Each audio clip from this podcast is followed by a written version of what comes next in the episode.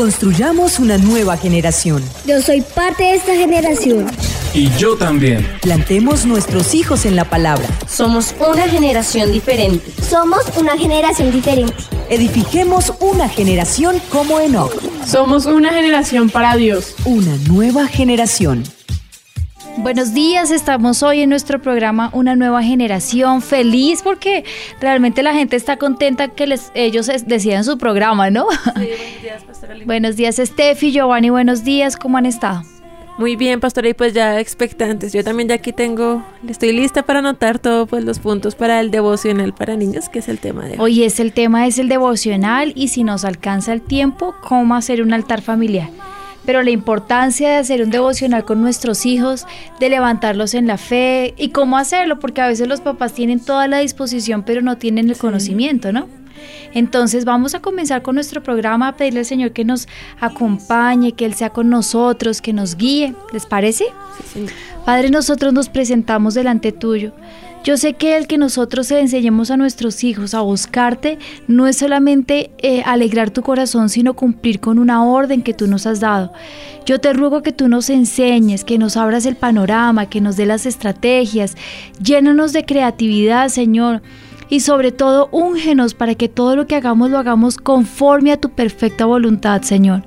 Ayúdanos y bendícenos. Yo te entrego este programa y yo te ruego que llegue hasta lo más profundo del corazón de cada uno de los que nos está escuchando. En el nombre de Jesús, Señor, te damos gracias. Amén y amén. Bueno, vamos a comenzar. Pero me encantaría que la gente que nos está escuchando nos escriban, Steffi, por dónde nos pueden escribir para que me digan qué cosas están haciendo, en qué podrían mejorar o eh, inquietudes. Algunas veces cuando hacemos el devocional con nuestros niños, ellos hacen unas preguntas que uno queda groggy. Todo eso me encantaría saberlo para que podamos construir un lindo programa juntos. Bueno, la forma de comunicarse más fácil es a través del WhatsApp. Aquí ya estamos atendiendo muchísimas oyentes que ya están ahí conectados.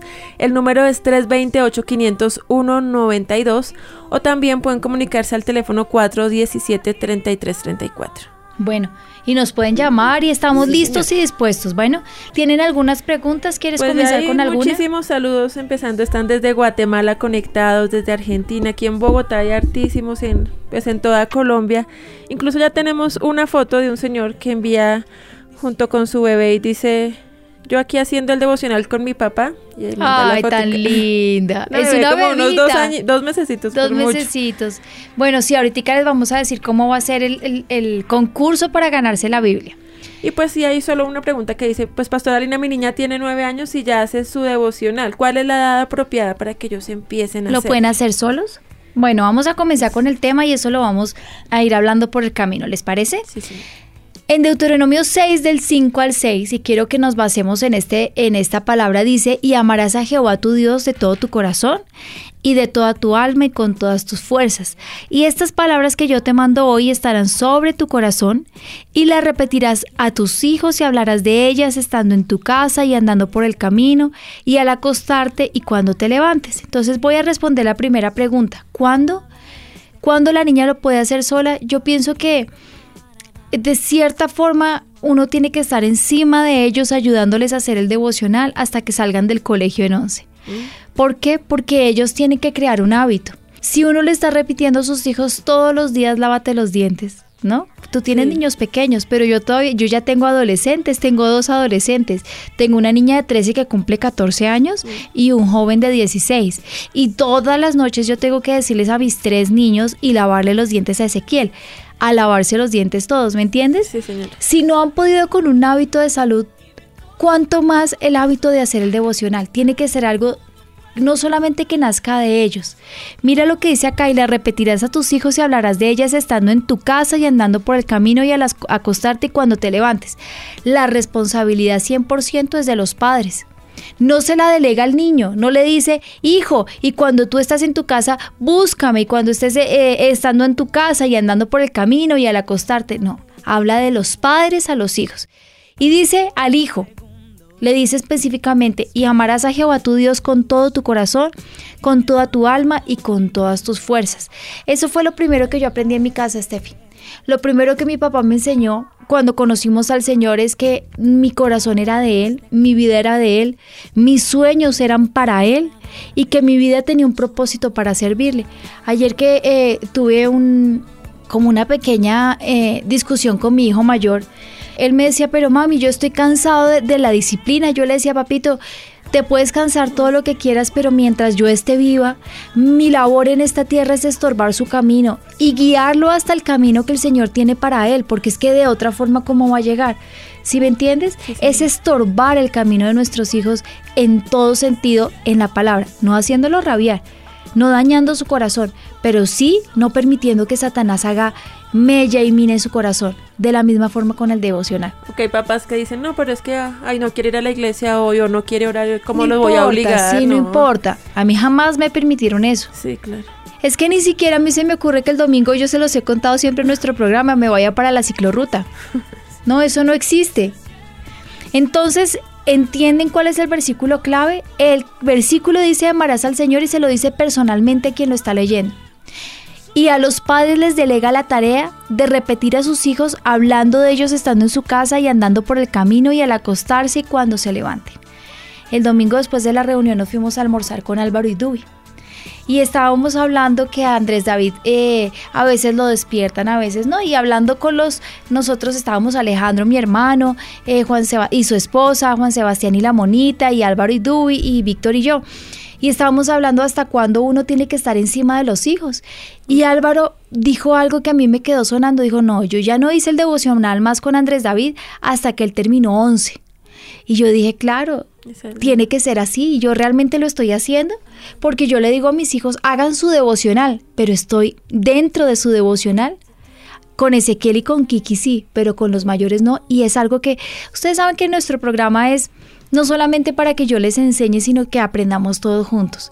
Entonces, en ese todos juntos quiero que nosotros estemos siempre en el devocional con nuestros hijos. Yo lo voy a hacer con mis hijos mayores. O sea que ya hasta 11 debe uno estar adentro con ellos. Sí, o, o ponle que dos o tres veces a la semana acompañarlos en el devocional y vamos a verlas cómo, cómo lo podemos hacer, ¿no? Ah. Pero estando con ellos para que uno les pueda explicar la palabra, para que podamos orar juntos, para que juntos miremos cuáles son sus necesidades, pero también entiendan una cosa, el devocional es un momento de intimidad, ¿no? Con el Señor, un momento de intimidad. O puede uno dejar que sus hijos hagan su devocional y me traigan y me expliquen qué fue lo que hicieron. O que una vez a la semana yo entre con ellos o dos al devocional y oremos juntos para que asegurarme que lo están haciendo bien. Bueno, Sí, señor. entonces, ¿qué es un devocional? Entremos en materia. Un devocional es el momento especial, un tiempo determinado que se aparta en el día para tener comunión con Dios, donde en oración hablas con Él, entras en la presencia de Dios por medio de la adoración y de la alabanza y tienes un momento para leer y meditar la palabra de Dios. Eso es un devocional. Se los aclaro por qué. Si el Señor dice que quiere tener una relación con nosotros, esa relación debe ser de una continua comunicación bilateral. Doble vía, sí. ¿sí? Él me habla a través de su palabra, Él habla a mi corazón, Él me habla cuando yo estoy en silencio y yo le hablo y le cuento mis necesidades, le cuento mis alegrías, le cuento lo que yo estoy viviendo, le pido porque a Él le encanta que nosotros le pidamos. Entonces, es una comunicación, ¿sí? Y existen muchos tipos de comunicación. Uno de ellos con el Señor es la adoración. Al Señor le encanta que le adoremos. Y es una forma de expresar con música y con las palabras que tiene la letra el amor que yo tengo por Él. Por ejemplo, la canción que eh, sonó el domingo aquí en la iglesia a mí me parece preciosa. O la que mi mamá dice, que eh, la, la que mi mamá escribió, que, tú, que mis raíces Se alarguen hasta el agua. se alarguen hasta el agua. Y tu rocío permanezca. Y en tu rocío permanezca en mí. Porque además habla, eh, yo te quiero pedir perdón, Señor, y después de pedirte perdón, quiero rendirme a ti, que realmente lo que yo piense eh, sea insignificante y que tú me llenes con tu, con tu vida, con tu agua, con tu profundidad. A mí me encanta cuando mi papá enseña que eh, las raíces tienen que llegar hasta él y que esta rosa preciosa de Sarón, ¿se acuerdan? Que él habló en una predicación. La rosa de Sarón tiene una profundidad en sus raíces que llega hasta el agua y que aunque la cortes y la vuelves a poner en el agua, ella revive y reverdece. Sí. ¿Sí? Así tiene que ser nuestra alma, cuanto más el alma de nuestros hijos. Bueno, ¿por qué debemos hacer un devocional? La gente dice, pero esto es necesario. O sea, un niño los niños son tan puros y los niños son tan ingenuos y son tan santos que realmente ellos no necesitan un devocional y no es así. Los niños necesitan comunicarse con su Señor y con su Creador, con el amor de su vida, no solamente porque pues eh, sin criticar a la Iglesia Católica no es el rezar el Padre Nuestro o un Ave María, que eso es algo insuficiente. Es enseñarle a nuestros hijos que debe comunicarse con su Señor. Los niños reciben al Señor o tienen el entendimiento de recibir al Señor después de los seis o siete años de edad. De ahí en adelante su vida es eterna. Y si ellos no tienen una comunicación con el Señor, nosotros podíamos estar permitiendo que nuestros niños hereden el infierno. Así de fácil, ¿no? Ustedes sabían eso, ¿no? Sí, señor. Sí, señor.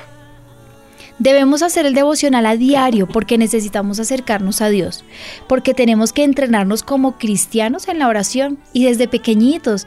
Ustedes piensen si, si a nosotros, a mí me enseñaron a orar desde muy pequeñita. A veces mi esposo me dice, pero amor, es que eh, mira este problema y yo siempre lo miro como con tristeza porque yo digo, pero ¿de qué tamaño es su Dios? Claro, él está en un proceso de aprendizaje, pero desde que yo soy tan pequeña yo sé que todas las situaciones yo se las entrego a él. Por ejemplo, yo estaba en un parque con mis hijos hace eh, dos, dos años, un año, íbamos a divertirnos en un parque y estaba lloviendo. Perdón. Y entonces los niños, no, se nos dañó el día y estaba con mis siete niños, ¿no? Un bebé y seis niños. Y entonces yo les dije, pero pero ¿de qué tamaño es el Dios de ustedes? O sea, a ustedes se les olvida que nuestro Señor nos está viendo, nos escucha y Él también se alegra con nuestras alegrías y Él quiere que nos divirtamos, oremos. Entonces les, les eh, en una oración y a mí dijo, Señor, por favor, además te pedimos que deje de llover, pero que no haya mucho sol porque nos vamos a quemar. A mí me pareció linda su oración. Miren, llegamos todo el camino de donde nos estábamos quedando al parque, llovió pero torrencialmente. Apenas parqueamos nuestro carro, dejó de llover. A mí eso me impresionó muchísimo. Mientras hicimos la fila, que era una fila larga, no llovió. Cuando ya pudimos entrar, que teníamos que acomodarnos, llovió durísimo. Nosotros nos comimos algo, nos preparamos y cuando ya íbamos a salir, todo el día que estuvimos en el parque hasta las 8 de la noche, no llovió. Pero en el momento de tanto sol, estuvo una nube todo el tiempo toldando el lugar donde estábamos para no quemarnos. Eso es lo que yo digo, si nosotros enseñamos a nuestros hijos a orar, a comunicarnos con el Señor, entonces ellos van a saber quién es su Dios. Ellos van a poder pedirle, ellos van a poder eh, eh, buscar de Él su consuelo, correr a Él en momentos de necesidad, de enfermedad, de angustia, de dificultad. Pero si nosotros no hacemos eso con nuestros hijos, ellos van a correr al que no tienen que correr. ¿Mm? Y que es importante que lo, que lo vivan y que es real para ellos, no solo que se les enseñe que Dios es poderoso, que escucha nuestras oraciones, pues hay que enseñárselo, pero también que como casos como estos, que ellos puedan verlo hecho realidad en sus vidas. Y en todo, Steffi, en, en todo, cuando se levantan, dale gracias al Señor, cuando te acuestes, dale gracias al Señor que te ama, cuando le traes un regalo, dale gracias al Señor porque Él piensa siempre en ti cuando llegan cosas que son sobrenaturales, como un regalo inesperado, mira cómo el Señor siempre tiene los sueños que tú tienes presentes, siempre. Por eso la Biblia dice cuando entres, cuando salgas, cuando estés en tu casa, cuando vayas por el camino, es todo el tiempo. Bueno, porque tenemos que entrenarnos como cristianos en la oración porque es imposible estar cerca de Dios si nunca le hablamos, ni le escuchamos, si nunca compartimos tiempo con Él. Por eso difiere un poco de la retaíla de la, de la Iglesia Católica que no sabe comunicarse con Dios, sino que creen que con una oración repetitiva se acercan a Él. ¿Qué pensará el Señor de eso? O si tu hijo está encima tuyo, yo lo pienso así, ¿no? Mami, mami, mami, mami, mami, mami, dame, dame, dame, dame. No se desespera uno. claro. No se desesperará el Señor con el Padre nuestro que estás en los cielos certificado. y... dónde está la retaíla? O sea, ¿dónde está ahí la comunicación? ¿Dónde? Sí, porque también es qué es lo que necesita. Porque si es el mismo, o sea, si le está repitiendo lo mismo, lo mismo, pero nunca le dice uno qué es lo que siente o qué es lo que está pensando. Sonete, imagínate. Ahora bien, voy a poner también unas cosas que tenemos que tumbar. El Padre Nuestro fue el ejemplo de oración que el Señor nos dejó para que tuviéramos una guía. Entonces lo primero que hay que hacer es Padre nuestro que estás en el cielo. Entonces es eh, Señor, tú que eres el gran Dios todopoderoso. Es una forma de alabarlo, ¿cierto? Padre nuestro que estás en el cielo, danos hoy el pan de cada día. Es para que nosotros pidamos. Si ustedes leen toda la oración, es una forma de pedirle al Señor, una forma de poder tener una adoración con Él, ¿cierto? Pero yo no puedo coger esa, esa oración y volverla a una repetición porque mi mamá decía esa retaíla desespera a Dios. Yo creo que sí. Y pongo y tumbo otro, otra cosa. Cuando los niños se van a dormir y los papás le dicen, tienes que rezar el ángel de mi guarda. ¿Sí? sí. Mira que cuando estaba haciendo eso yo pensaba en todas esas cosas. El ángel de mi guarda, ¿en qué momento en la Biblia dice que nos podemos comunicar con los ángeles? No lo prohíbe. Nos prohíbe que nos comuniquemos con los ángeles porque es que el único que es Dios es Dios. Entonces cuando le rezan los niños al ángel de mi guarda, lo que están haciendo es ofendiendo al Señor. Y los papás tal vez no lo saben, sino que tienen una transferencia cultural. A ellos les enseñaron a rezarle al ángel y que el ángel viniera a protegerlos y no es así. Es ángel de mi guarda, mi dulce compañía, no me desampares ni de noche ni de día, no me sé más.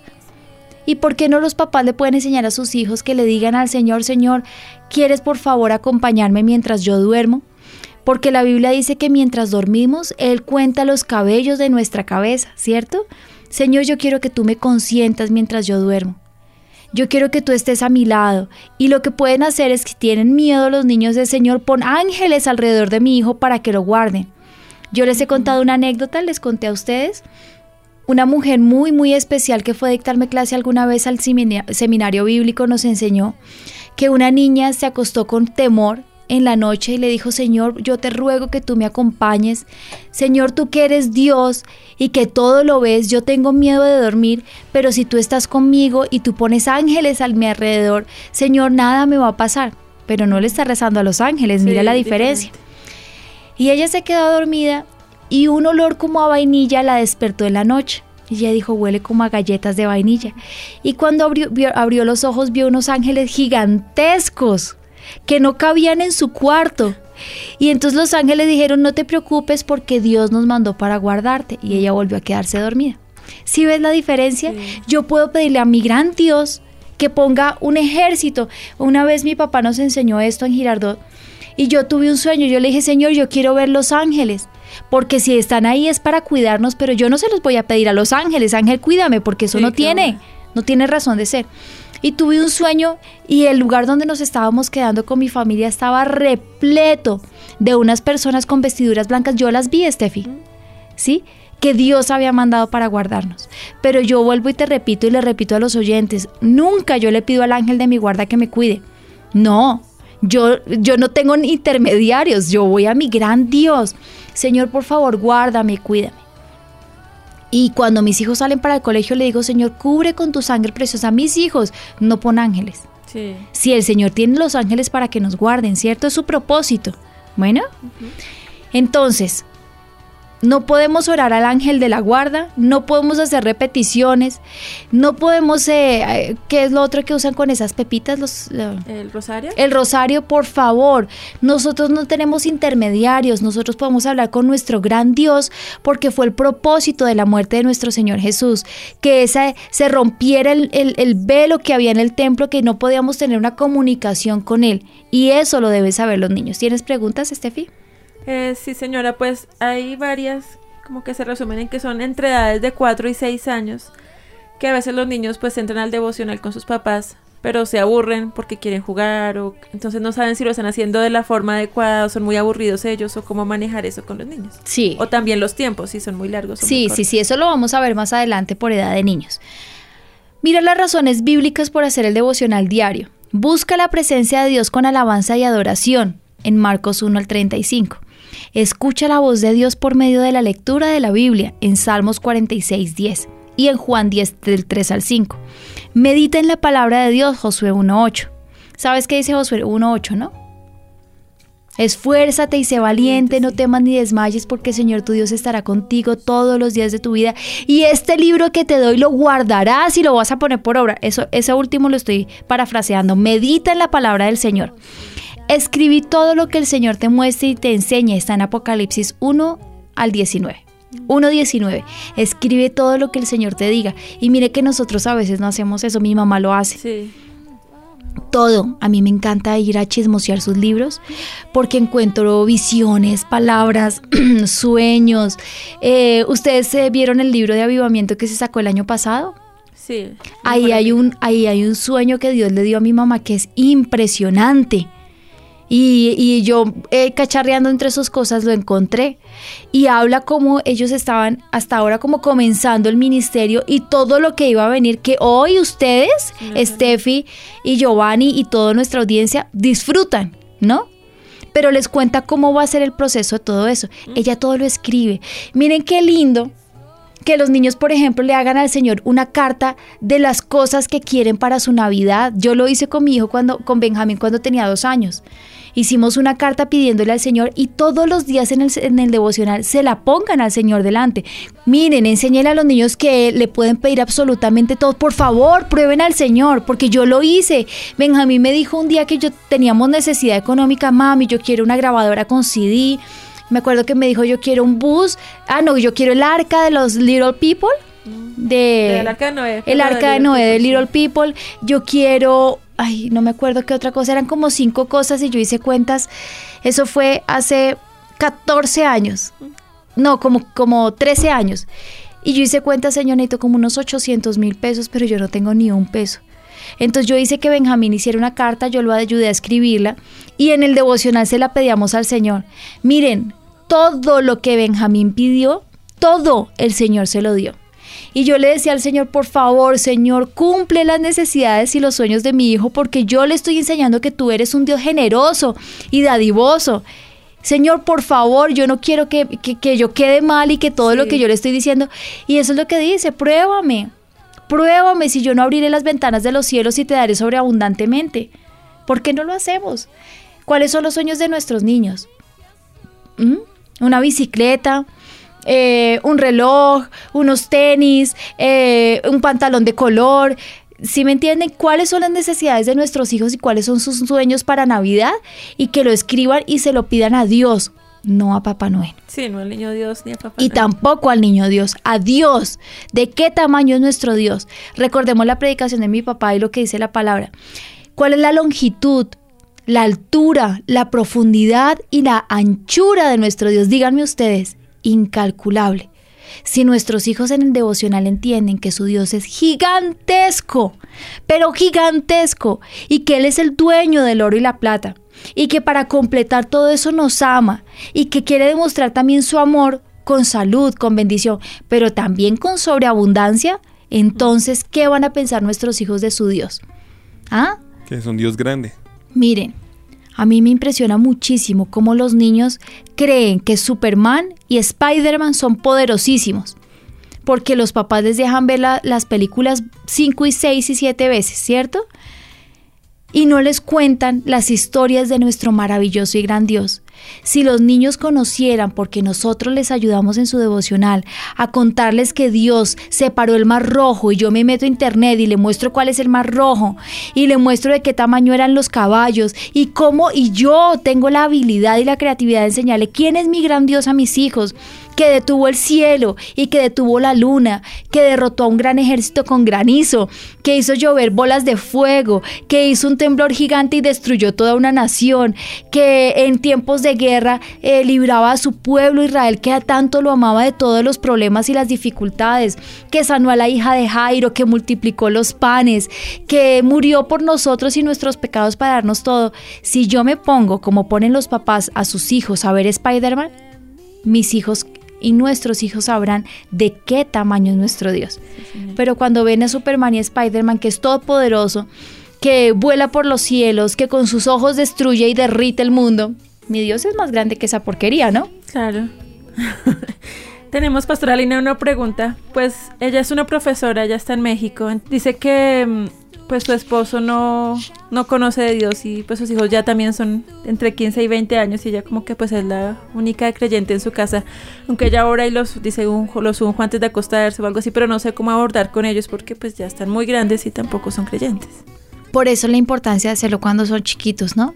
Pero mira, lo primero es todo el tiempo hablarles del Señor, porque es que el Señor no discrimina en Deuteronomio 6 si tus hijos son cristianos, háblales del Señor. No, No. si tus hijos, con tus hijos, Hablas, háblales del Señor todo el tiempo, cuando entres, cuando salgas. Ponlo como un, como un lema dentro de tu hogar. Pon palabras en el momento de dificultad porque ella sigue siendo la mamá y sus hijos siguen siendo humanos. Cuando ellos tengan dificultad, no corras ni al médico, ni al agorero, ni corras tampoco a la persona que tiene di- dinero para que les ayude. No, bótate de rodillas con tu hijo y dile vamos a orar. Así él esté grande y no crea pero la palabra es fiel y verdadera y dice, si tú crees en Jesucristo, tú y toda tu casa será salva. Yo me aferraría a esa palabra. Bueno, y lo del devocional, es muy fácil enseñarle a los hijos que todas las mañanas pueden buscar al Señor, siendo niños o siendo adultos. Es cuestión de creatividad para que los niños lo puedan seguir. Bueno, Sí, señora, tengo otra persona. Ella dice que ella es docente y pues tiene a cargo niños de grado primero, pequeñitos. Y pues la materia que ella les dicta precisamente es religión, pero pues ella es cristiana y el colegio es católico y también la mayoría de los niños y sus hogares son católicos. Pero que si ella también puede de pronto poner en práctica como estos tips para de pronto enseñarlos en su clase. Claro que sí, yo, ¿sabes qué haría yo? Yo haría un devocional todos los días cuando yo tuviera mi clase. Como es una clase de religión, se basa en la palabra. Eh, a mí me contaba Mari, la niña de mi esposo, que su profesora de religión en un colegio que no es cristiano, imagínate que ella coge las predicaciones de nuestro pastor sí? y es lo que hace en el devocional antes de comenzar su clase. Entonces Mari se sabe todo y le va súper bien, ¿no? Además que es una niña que ama al Señor. Mira, yo le enseñé a los niños de, de mi esposo cuando ellos llegaron a mi casa que nosotros no teníamos una religión, sino un gran Dios. Y que amar al Señor Jesús y aceptarlo en el corazón nos hacía parte de Él. Pero yo siempre les dejé la, el- la religión de soy cristiano o soy católico afuera. Para mí eso era totalmente irrelevante. A mí lo que me importaba es que ellos amaran a Dios, ¿sí me entiendes? Entonces cada oportunidad que yo tengo con ellos, siempre, siempre, siempre les cuento algo. Por ejemplo, ayer mi esposo y yo tuvimos eh, como una diferencia en algún tema. Y entonces yo me quedé callada y le dije a la niña, a las niñas les dije, la mujer sabia edifica su casa, dice la palabra. ¿Qué es más y quién gana si yo me pongo a discutir con el papá? Es mejor quedarse uno callado, ¿cierto? Porque la responsabilidad de edificar la casa no es del esposo, es mía. ¿Sí? Entonces, niñas, cuando ustedes tengan sus hogares y haya una diferencia, esperen, sean inteligentes. Esperen a que la ira se calme, ¿cierto? Pues no había ira, pero a que el mal genio se calme y luego con inteligencia abordan el tema. Puede pasar dos o tres días, no importa, ¿cierto? Porque la mujer sabia edifica su casa. ¿En qué momento yo le estoy hablando a ella de religión? No, de, ninguna manera. Yo solamente le estoy contando que existe un gran Dios que me enseña algo. Y cuando ella me decía, yo soy cristiana o soy católica, yo le decía, ¿tú amas a Jesús con todo tu corazón? Sí, señora, entonces tú eres de Jesús. Tú no eres ni de los cristianos ni de los católicos, tú eres de Él y le perteneces a Él. Entonces yo a esta profesora le diría todas las mañanas, enséñale a los niños cuando tengas la oportunidad o no en las mañanas, en el momento de la clase, quién es su gran Dios y que los ama profundamente, que entregó su vida por ellos. Y un versículo pequeñito y empezaría mi clase. La Biblia dice, instruye al niño en su camino y aun cuando fuere viejo no se apartará de él. Esta profesora no tiene ni idea, no sabe que que, tal vez alguno de esos niños se convierta al Señor o todos y sea la única posibilidad que tengan de acercarse al Señor. Imagínate. Puede ser un curso de 15 o de 20 niños. O de 30, ¿no? Dime, Steffi. Pues tenemos, este es un testimonio muy bonito, nos envían incluso la foto, dice, mi hijo también tiene un cuadernito donde escribe todos sus sueños y todo lo que Dios le promete. Tiene 12 años, pero desde ya hace muchos años que lo tiene y lo empezamos a hacer cuando una vez nuestro pastor lo predicó y así lo tiene y pues nos envía ahí la foto donde el niño tiene con sticker decorado y una palabra que Dios le dio. Imagínate cuando el niño crezca y se devuelva a ver todo lo que Dios respondió en su vida, lo que le enseñó. Mira que yo tengo también un, un diario del momento de la prueba, pero no era el diario para contar todas mis cosas malas. Mi mamá me lo, me lo dio y me dijo, escribe el proceso como Dios te va a sacar adelante. Mm. Y realmente ese diario es cómo Dios nos sacó adelante con palabra del día a día. Entonces yo leía en la palabra en la mañana, eh, echa toda la carga sobre mí y la paz que sobrepasa todo entendimiento cubrirá tu corazón y tus pensamientos. Y eso era el rema del día y así era como yo me mantenía en el día con mis hijos y les enseñaba exactamente lo mismo. Entonces si, tú ves, si ves mi diario es una carta de navegación para salir de la prueba. ¿Cuántos pueden hacerlo así? Yo creo que todo el mundo. Imagínate cuando el niño pasen los años y se devuelva a ver cómo Dios fue su compañía y su amigo durante todo ese tiempo. ¿Mm? Tremendo, sí, señora. Tenemos otra, ella Diana Chiquiza, nos dice, buenos días, de acuerdo al tema de hoy, quiero dar mi testimonio. Pues cuando yo tenía 15 a 17 años en esa época, quería apartarme de Dios, pero mi mamá nos ponía siempre la emisora de la iglesia y habían palabras de Dios también por toda la casa, en la cocina, en el baño, en las habitaciones. Y había momentos en que no quería ni saber de Dios, pues de tanto que estaba por todo lado, pero siempre encontraba una palabra que ardía en fuego en mi corazón, pues de acuerdo a lo que ella estaba viviendo. Dice, hoy tengo 30 años y puedo ver el fruto de, de esa labor. que Ay, hizo qué su mamá. lindo. Mira lo que dice Deuteronomio 6. Qué lindo, muchas gracias. ¿Cómo los niños pueden tener una relación con Dios? Es importante que los niños entiendan que el Espíritu Santo es el mejor amigo. Yo crecí así, ¿ustedes no? No. Aunque pues yo era más como católica porque fue en colegio católico, pues tenía a Dios y yo la verdad sí rezaba pues todas las noches, pero pues como la amistad y todo eso, ¿no? Hasta que llegaste al aquí. pero no llegaste a los 50. No, menos mal. ¿A qué edad llegaste? 19. Bueno, ¿m? yo crecí entendiendo y sabiendo que el Espíritu Santo era mi mejor amigo, porque mi papá me lo enseñó así.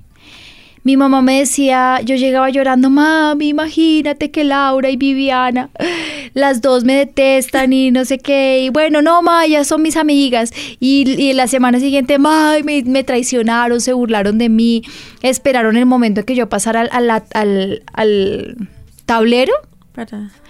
y cuando hice el ejercicio y lo hice mal, mis mejores amigas se atacaron de la risa. Y un día mi mamá se sentó y me dijo, mi amor, esto te va a pasar hasta que tú entiendas que tu mejor amigo es el Espíritu Santo. Si tú les entregas tu corazón y abres con ella tu corazón, es como si lo expusieras a una cirugía de corazón abierto y lo dejaras ahí durante muchos días. Ustedes saben, me decía mi mamá que la cirugía de corazón abierto tiene que hacerse en el menor tiempo porque las infecciones son impresionantes y eso puede inmediatamente causar la muerte. Y me dice, y tú tienes el corazón abierto a tus amigas durante meses. Así que contaminaron tu corazón, lo llenaron y además lo quieren destruir. Pero el Espíritu Santo jamás, me decía mi mamá, el Espíritu Santo quiere ser tu mejor amigo. Abre a Él tu corazón y Él lo va a limpiar y lo va a purificar. Ábreselo al mundo y te van a querer destruir. ¿Mm? Mm, Tremendo. Entonces es importante que ellos sepan que su vida es de Él. Es indispensable para su vida y su futuro el poder ser guiados por Él. Le da a un niño la posibilidad de tener una vida próspera y victoriosa. Yo les decía a mis estudiantes de la escuela de consejeros, eh, les voy a dar la clave, ¿se acuerdan que hicimos un programa así? De la Sí, señor. victoria total. ¿Cierto? Eh, son las claves que dejaron los grandes de la humanidad que todos están muertos y murieron por una enfermedad, en crisis, en ruina. ¿Tendrían valor esas, esas grandes claves? Basura, Para nada. para nada. Pero si yo les digo que la clave de la prosperidad, de la felicidad, del excelente matrimonio es que nuestros hijos tengan una relación con Dios y que está comprobado que si es así ellos van a salir adelante. Si no les pongo el ejemplo de Josué. Josué debió llegar como un niño cuando atravesaron el Mar Rojo. ¿Sabían ustedes eso? A mí mi papá No. me lo explicó así. Claro, porque cuando ellos iban a entrar a la tierra eran jóvenes. Y cuando nuevamente entraron a la tierra prometida había- ya era un adulto. Ya había muerto toda una generación. Ya ve una- ah, bueno, entonces él entró en esta tierra, él entró o salió de Egipto siendo un niño. Pero estando muy cerca a Moisés, él creció a la luz de un hombre de Dios que caminaba con Dios y lo veía cara a cara. Si me entienden, estando él desde un niño, cuando fue el momento de conquistar Jericó, cuando dijeron es que realmente es una, una tierra que sí fluye leche y miel, y aunque hay gigantes, Dios los puede derrotar porque nuestro Dios es gigantesco. Él tenía el vocabulario de andar con una persona que amaba al Señor, que lo conocía cara a cara. Y miren que de toda esta generación solamente él y Caleb Mm. pudieron entrar a la tierra prometida. ¿Sí me entienden? Entonces es importante que nuestros niños conozcan quién es Dios. Absolutamente. Absolutamente. Pero ¿qué tipo de Dios, Steffi? Un Dios grande, poderoso. Un Dios poderoso. No de la mesita de noche. Un no Dios sanador. sí. No, no una, una cosita de cuentas. ¿Cómo se llama? Una. Un rosario, rosario. no una cruz, no una estatua, como le dicen a las estatuas, no un Imagen. ídolo, no una imagen. No, ese no es el tipo de Dios que, que el Señor quiere que nuestros hijos conozcan. No, es un Dios real. Es un Dios real. Eh, Mari, la, la- la niña de mi esposo, él hace dos años me contaba que una de sus amigas la tenía desesperada, se burlaba y lo peor, una profesora que le estaba haciendo bullying. Entonces yo le dije, mi amor, arrodillámonos y pidámosle al Señor que Él cambie todas las circunstancias y nos arrodillamos. Le pusimos al Señor la situación y le pregunté meses después qué había pasado y me dijo, imagínate que la profesora ahora somos súper amigas. ¿Ah? ¿Cómo les parece? Sí te ha pasado algo parecido, ¿cierto? Con una profesora. A mí me ha pasado algo así. ¿Cuál es la labor de los padres? La mayoría de los padres se esfuerzan por ser buenos, proveedores como se enseña en 1 Timoteo 5 al 8. Pero Dios quiere que los padres provean mucho más que la necesidad básica de su vida física. O sea, Dios no quiere que solamente le des vestido, comida y cariño. Desea que también seamos capaces de aportar el alimento espiritual que se requiere para llenar una vida correcta que produzca como resultado una vida eterna. Si nosotros entendemos que el alma de nuestros niños es como su nutrición en el estómago, que uno se preocupa mucho. Yo estoy en la etapa y en la época con, Ezequiel en que necesito que él coma, ¿cierto? Y con Ami en que coma cosas saludables. Y si me angustia tanto que mis hijos sean saludables, ¿no es mucho más importante su alma? Que esté bien nutrida, que lo que estén consumiendo o lo que estén comiendo les produzca fortaleza. ¿Qué pasaría si yo a un niño le doy solo dulces de desayuno, almuerzo y comida? Se enferma. Y las caries, Y los y la descalcificación, y el brillo del pelo y de los ojos, y una piel sana. Yo tuve en estos días una consejería de un chiquito que apenas llegó, le vi la piel tan gris y como de cartón y toda descarapelada. y Yo le decía a ella, me- eh, pasando de la consejería espiritual, ¿alimentas bien el niño? No, es que él no come absolutamente nada, solo dulces. Se le notaba muchísimo, es que además yo le decía, y una cremita en las manitos como para nutrirlo, la piel de afuera hacia adentro. Si es importante eso, cuanto más nuestra alma. De la misma forma, es nutrirla, es edificarla, es levantarla, es meterle palabra, es darle ejemplo, es que hay que nutrir. Y la Biblia dice que nosotros no seamos tan neófitos que solamente alimentamos nuestro cuerpo, si nuestro espíritu es mucho más importante que la carne. Como padres deben tener y incentivar el tiempo devocional en los hijos para poder tener esa intimidad con Dios. Esto se logra dedicando un tiempo especial durante el día o antes después de una jornada escolar. Y voy a por aclarar el primer punto. ¿Cuándo se hace el devocional? En mi casa mis hijos salen a las cinco y media, no, se levantan a las cinco y media de la mañana y salen a las seis. Es un corre-corre en la mañana, entonces no lo pueden hacer. Entonces cuando ellos llegan del colegio, toman sus onces y se van a hacer su devocional. ¿Sí?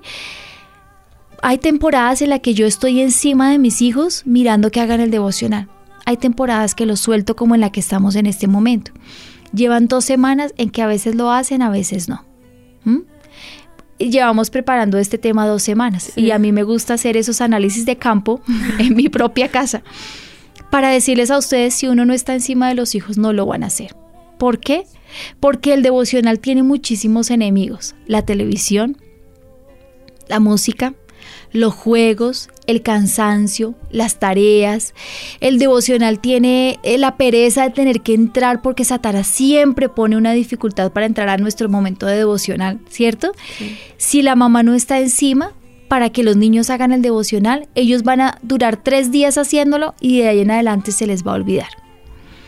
Los padres deben estar pendientes de este tiempo devocional de sus hijos aunque tengan el hábito, hasta que tengan el hábito. Es necesario supervisar este tiempo, pues no solamente encerrarse a leer la palabra, escuchen bien, ellos deben entablar una comunicación con Dios mediante la oración y la revelación de su palabra para que puedan escuchar la voz de Dios. ¿Cómo pueden los niños hacer su devocional? ¿Tienes ahí preguntas? Pues tenemos una persona nos dice que ella no sabe cuál es la diferencia entre altar familiar y devocional porque ella a su mamá y a su hermanito todos los días les hace como un altar familiar, pero que si no es lo mismo. No, no es lo mismo. Es que el altar familiar es una vez a la semana o dos veces a la semana donde se lee la palabra y se ora por la familia, pero es un tiempo como para que en familia todos juntos conozcan del Señor. El devocional es entablar una relación íntima con Dios, personal. Entonces es enseñarle al niño que él tiene que orar, tiene que buscar a Dios, tiene que adorarlo y todos los días tiene que edificar su corazón con la palabra. Es muy personal, no es transferible. En el caso de una mamá que tiene varios hijos, ¿cómo hacen? Porque para estar pendiente, digamos, de todos, va un ratico donde cada uno, un día para pues uno. Pues como lo hago yo, mira, yo les tengo un cuaderno que ellos deben llenar, donde tienen sus peticiones y donde ponen el texto que leyeron y lo que entendieron del texto muy cortico. Eh, Hace dos años mi papá nos enseñó que los niños deben leer el Nuevo Testamento para conocer quién es Dios, los evangelios específicamente. Entonces yo les digo el texto que ellos deben leer y yo me cercioro que ellos estén leyendo lo que yo les mandé a leer. Por ejemplo, Abro la palabra y le hago preguntas a Kiki. Papito, ¿qué es la multiplicación?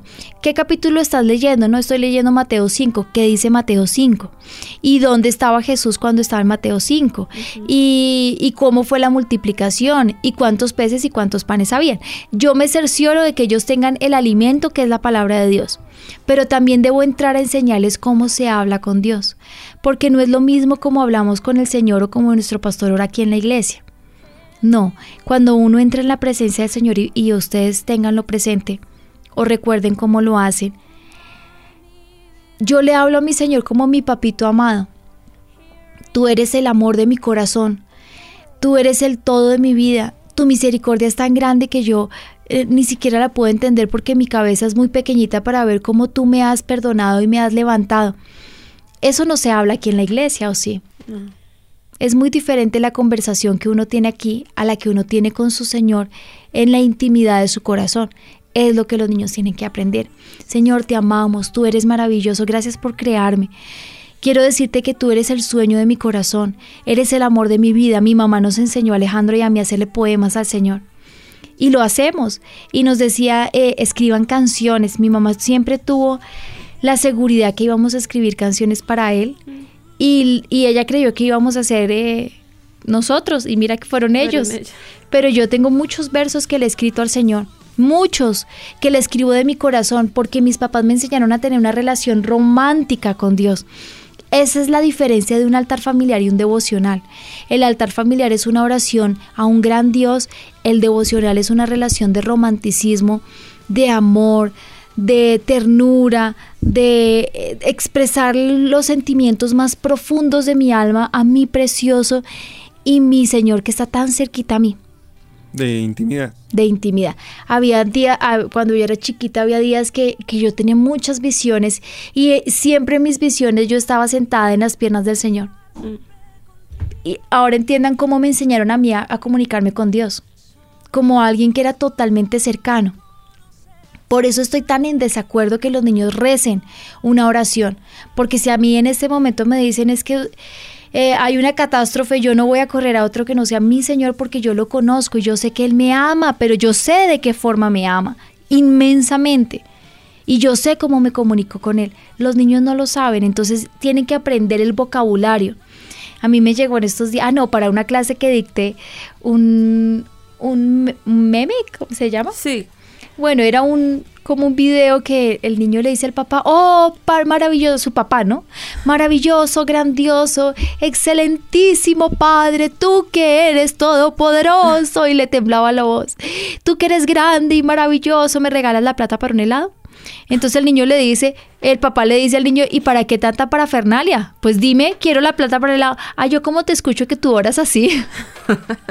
Creí que era la forma como yo me debía comunicar contigo. Claro. Hay que tener mucho cuidado, ¿no? Para que nuestros niños no se vuelvan religiosos. Entonces, ¿cómo pueden los niños hacer su devocional? Lo primero, escoge un lugar de oración. Acuérdense lo que dice en Mateo 6:6. Mas tú cuando ores, entra en tu aposento y cerrada la puerta, ora a tu Padre que está en secreto y tu Padre que ve los secretos te recompensará en público. Esas fueron de las primeras lecciones que me dio mi papá. Él que es el apasionado del lugar secreto, me decía, cierra la puerta. Si no tienes un lugar, utiliza el baño y cierra la puerta, pones la toalla en el piso y te postras ahí y hablas con tu Señor. Escoge un lugar de oración, Oigan, Él nos ha enseñado también que pongamos una mesita, que pongamos una vela, que hagamos un lugar especial, romántico para nuestro Señor. Nosotros podemos hacerlo con los niños. Yo hace unos años hice unos tapetes para poner en la iglesia infantil que les regalé a los niños, que decía mi lugar de oración, porque a veces los niños comparten sus habitaciones con todos sus hermanos. Entonces en un rinconcito de la casa coges tu tapete que dice un lugar con Dios, es más que suficiente no como un fetiche, ¿no? Sí. Sino como... Algo simbólico. Sí, este es mi lugarcito, este es mi riconcito para hablar con Dios. Es igual como la habitación. Exacto. la habitación que uno escoge.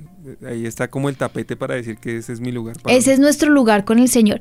Adoración. Mi papá me enseñó que siempre que uno entra a su lugar, cante una canción para el Señor, la que quiera. Si el niño tiene un equipo de sonido, maravilloso. Si tiene el, el celular y tiene musiquita de adoración, perfecto. Ponga baje por YouTube cualquiera, pero eso sí, el papá, ¿no? Por favor. No deje que el niño esté solo por internet. Una canción de adoración. A mí, eh, mis hijos me pidieron toda la música de adoración. Hicimos un en, el celular una cuenta compartida para tener toda la música de adoración. Mm. Y todos adoramos con eso porque la música de avivamiento es perfecta para el lugar secreto. O comprar los CDs. Pues más lindo, o incluso con la emisora también hay, hay espacios donde está esa música. ¿A qué horas? De más o menos de 4 a 5 y en la madrugada de 6 a, en la mañana ya de 6 a 7 de la mañana. Perfecto, los CDs son súper importantes, aquí están todos los CDs de avivamiento. Adoración. ¿Por qué con la adoración? Los papás deben enseñarles cuál es la música correcta para entrar al tiempo devocional y buscar intimidad, canciones de adoración, canciones suaves, canciones que, que con las letras uno pueda entregar su corazón al Señor. A mí me encanta Te seguiré hasta el final. Te seguiré hasta el final, hasta el final de mi vida te seguiré. Y esa es una canción que a mí me dice, Señor, yo te quiero seguir hasta el último de mis días, que mi aliento sea por ti, que mi corazón sea para ti. Luego de una canción de adoración, la lectura de la palabra. O después de la adoración es pedirle al Señor, Señor, yo te entrego mi vida, mira, mi mami está enfermita. Los papás deben entrar en el momento del, del devocional, aquí estamos en los pasos, sí. ¿no? Pasos que pueden darse de diferente forma porque es que no hay una estructura física, uno puede entrar perfectamente y lo primero que hace siempre es leer la palabra de Dios. A mí me gusta poner adoración, ¿por qué? Porque creo una atmósfera, como dice mi papá, de amor y al Señor le encanta que le adoremos. Le encanta porque fue el propósito por el cual nosotros fuimos creados. ¿Sí me entienden? Él nos creó para que lo adoráramos y lo adoráramos por nuestro libre albedrío, porque para eso Él tiene a los ángeles, que le adoran día y noche. No, Él quiere que su creación, que tiene libre albedrío, que podría irse a ver televisión, dedique su tiempo para adorarlo y entregue y derrame su corazón delante de Él. Después de la adoración yo oro. Yo soy de las que antes de leer la palabra oro. Y entrego mi corazón porque me propició la música el poder llegar a este momento de intimidad y hablo con el Señor. Y mi papá siempre me enseñó, después de hablar, quédate callada y escucha. Entonces, ora en lenguas y es muy importante que los niños aprendan a orar en lenguas cuando el pastor lo hace aquí en la iglesia o se lo enseñen los papás, porque es un lenguaje del espíritu. Yo oro en lenguas y se lo enseño a mis hijos y me quedo callada y escucho y uno ahí se, se derrama su corazón en lágrimas y uno entiende el profundo amor del Señor con nosotros y esa relación es tan, tan, tan hermosa y luego de eso hago mi lectura bíblica. Los niños deben leer los evangelios y hoy quiero que quede estipulado porque si algún día mi pastor y mi papá o mi papá escuchan el programa, sepan que yo soy una vocera de que los niños conozcan quién es Jesús. Bueno, lean la palabra. ¿Cuánto debe leer un niño? Pues un niño pequeñito puede perfectamente leer. Si ya sabe leer, puede leer un capítulo, puede leer la mitad de un capítulo, pero pongámonos, bajémonos al nivel de los niños, por ejemplo Ezequiel. Ezequiel entra al lugar de adoración, entra a su devocional, es un bebé de dos años y lo pueden escuchar los que tienen bebés chiquitos. Yo le pongo música de adoración, le he enseñado que su devocional lo hacemos postrados en el piso. Porque es importante que los niños sepan que Dios sigue siendo nuestro gran Dios. Y Él es nuestro, nuestro Señor y nuestro rey. Y uno nunca se acerca al rey sentado en la cama y entre las cobijas. A mi papá eso lo ofendía mucho cuando éramos niños. Y nos enseñó que el devocional se hace de rodillas o sentados en el piso. Y entonces él se postra, yo pongo la música, él hace la mímica que canta y luego yo le leo una Biblia para niños. Una historia es más que suficiente y yo se la explico. Por ejemplo, la multiplicación de los panes. Y le cuento que había muchísima gente que tenía mucha hambre y habían seguido al Señor, pero solamente habían dos panes y cinco peces o al contrario dos peces y cinco panes. Y que el Señor cogió y a una gran cantidad de gente lo partió y crecía y lo partió y volvía y crecía y lo partió y volvía y crecía. Y una gran cantidad de gente comió, quedaron llenos. Entonces yo le muestro cómo todos quedaron con la barriga que se reventaban y le dieron gracias al Señor y oro por Ezequiel y lo pongo a que él ore. Y yo siempre le digo que repita. Y siempre repite, Señor, te amo, tú eres mi Dios, eh, mi corazón es tuyo. Y se acabó. ¿Cuánto me demoré con Ezequiel en ese eh, devocional? Tal vez cinco minutos. Lo importante con un niño de los cero a los seis años que aprenden a leer no es la cantidad de tiempo, sino la calidad en él. Que no se duerma, que no se desespere, eh, también tenemos muchas posibilidades como mostrarle una historia bíblica en, video. Yo hago eso con Santiago. Cuando Santi está con nosotros, yo no lo pongo a leer un versículo porque, se, porque primero está aprendiendo a leer. Y segundo, no entiende de lo que está leyendo, pero si yo le pongo la, la vida de David, ¿sí? Si le pongo las historias de Jesús, él entiende perfectamente eso. Y después de eso, que ore y le diga, Señor, yo quiero ser como tú, enséñame a ser como Josué, enséñame a ser como David, ponenme un corazón noble. Lo que leyeron lo apliquen a su vida y San se acabó. Nos pregunta un oyente, pues que si los evangelios, pero que si los coge en orden o cómo sabe qué palabra para cada día o, qué le lee cada día. Pues que empiece por Juan, yo los cogí en orden. Kiki me dijo el otro día, mami, ¿ya puedo leer hechos? Le dije, no, mi amor. Hasta que tú cumplas los 12 años vamos a leer los evangelios. No me importa lo que la, gente piense. Yo creo que eh, si leen los evangelios y vuelven y leen los evangelios y vuelve y lee los evangelios y vuelve y los lee, pues le va a quedar un rema en su corazón. Lo pongo a veces a leer los salmos y los proverbios también porque edifican. La Biblia dice que el joven, ¿con qué limpiará el joven su camino? Con guardar sus, su, su palabra. Entonces, en los, en los salmos y en los proverbios hay muchísimas enseñanzas. Y hay una herramienta ahorita, pues que estábamos hablando de la aplicación de la Biblia sí, de cuéntanos, por favor, yo la voy abriendo acá. Pues ya está disponible, se llama Avivamiento Biblia y está tanto para Android como para iPhone. Y pues es muy chévere y me gustó una parte que es el devocional diario. Entonces ahí los pastores cada día van a... Es como una guía que podemos usarla pues tanto los grandes como también con los niños donde dice lecturas para hoy, pues para niños de pronto puede ser mucho. Por ejemplo, la de hoy dice Mateo capítulo 1 y 2 y, Éxodo 4. Adoración para hoy. Ay, qué lindo, yo no lo había visto. Dice adoración para hoy, entonces ahí tiene un ¿Se los pongo? A ver, oye. Ay, qué hermoso.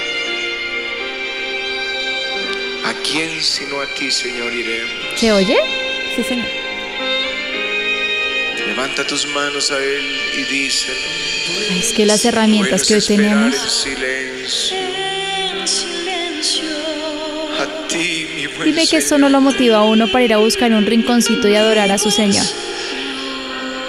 Precioso, está precioso. Felicito a los creativos que sacaron este, esta aplicación. Y mira, ahí en la parte de abajo dice Aviva Breaks para hoy, que es como una cápsula pequeñita de una prédica del pastor, cinco minutos donde ya él nos explica algo, como que nos da una promesa o algo. Entonces está muy completo además. Está muy bueno. Giovanni, me pones esa canción, e-, eres bueno. Entonces, mira, después vamos a recapitular. Escoge un lugar de oración con tu niño, que sea siempre el mismo lugar, ¿no? Claro, si estás de vacaciones y ya tiene el hábito, puede ser cualquier lugar. Un momento de adoración.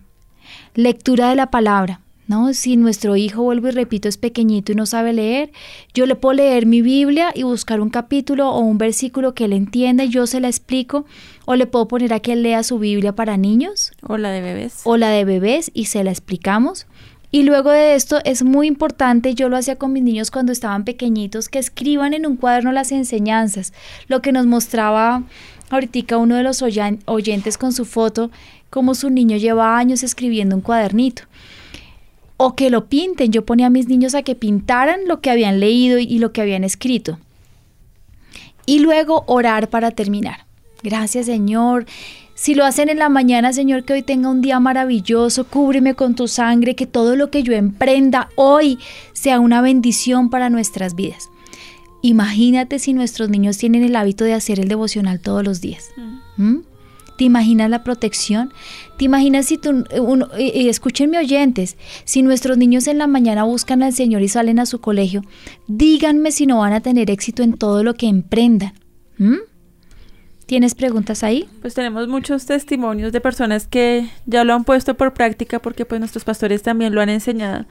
Entonces nos cuenta, por ejemplo, Mariana dice que ella, su hija, siempre viene a Viva Kids, ya tiene ya ocho años, ya está para salir, ah, no, cinco años tiene, perdón pues que ella no sabe escribir todavía muy bien, pero que siempre lleva su cuadernito y su Biblia para Viva Kids para tomar apuntes y pues que en su devocional lo mismo. Nos envían otra foto de una chiquita, ella es Luz, dice que ella tiene cuatro años y que su papá no es cristiano, pero pues de ver la fe de ella incluso le hace la oración de fe al papá, le hace el devocional a los a los muñequitos, ahí nos muestra una foto donde está con su Biblia con su cita y todo, haciéndole, sí, haciéndole el devocional a, a sus muñecos. Y también tenemos otra persona que nos envía la foto. Mira. Ella dice, pues su hijo ya no está en Aviva Kids, pero tiene en su pared todos los, como las... Ay, que mira cómo me las emociona hojitas que cada ocho días les reparten a ellos, los tiene pegados. Dice, ese es su gran tesoro. ¿Sabes qué? Es, nosotros mandamos a hacer eh, devocionales todas las semanas, pero voy a hacer... Esos que el niño tiene ahí pegados son altares familiares, pero vamos a hacer devocionales para los niños todas las semanas. Mira, tiene ahí todo pegado, además nos muestra como unos escritos, que cartas que le hace al Espíritu Santo, con dibujos, con colores. No, los felicito. Se nos acabó el tiempo. Entonces nuestro próximo programa es cómo hacer un altar familiar, ¿les parece? Listo. Miren, estoy feliz con el programa y vamos a orar que me quedan menos de un segundo. Padre, te damos gracias por este programa. Gracias porque yo sé que está en el corazón tuyo para todos nosotros que somos padres enseñar a nuestros hijos a la luz de las escrituras. Tú dices, Señor, que instruye al niño en su camino y aun cuando fuere viejo no se apartará de él. También nos cuentas cómo el joven limpiará su camino guardando tu palabra. Yo te ruego en el nombre de Jesús que tú nos des las estrategias y nos des la creatividad, la gracia como padres para guiar nuestros hijos a tus pies, Señor, que todos los días nuestros hijos tengan un devocional para que instruyan su vida, levanten su alma, se fortalezcan, pongan bases firmes a su vida y nunca jamás se aparten de ti. Te doy gracias por este programa, es un privilegio poder compartir lo que tú me has enseñado y lo que he aprendido de mis papás por medio de la radio. Te doy gracias, Señor, en el nombre de Jesús. Amén. Dios los bendiga. Construyamos una nueva generación. Yo soy parte de esta generación. Y yo también. Plantemos nuestros hijos en la palabra. Somos una generación diferente. Somos una generación diferente. Edifiquemos una generación como Enoch. Somos una generación para Dios. Una nueva generación.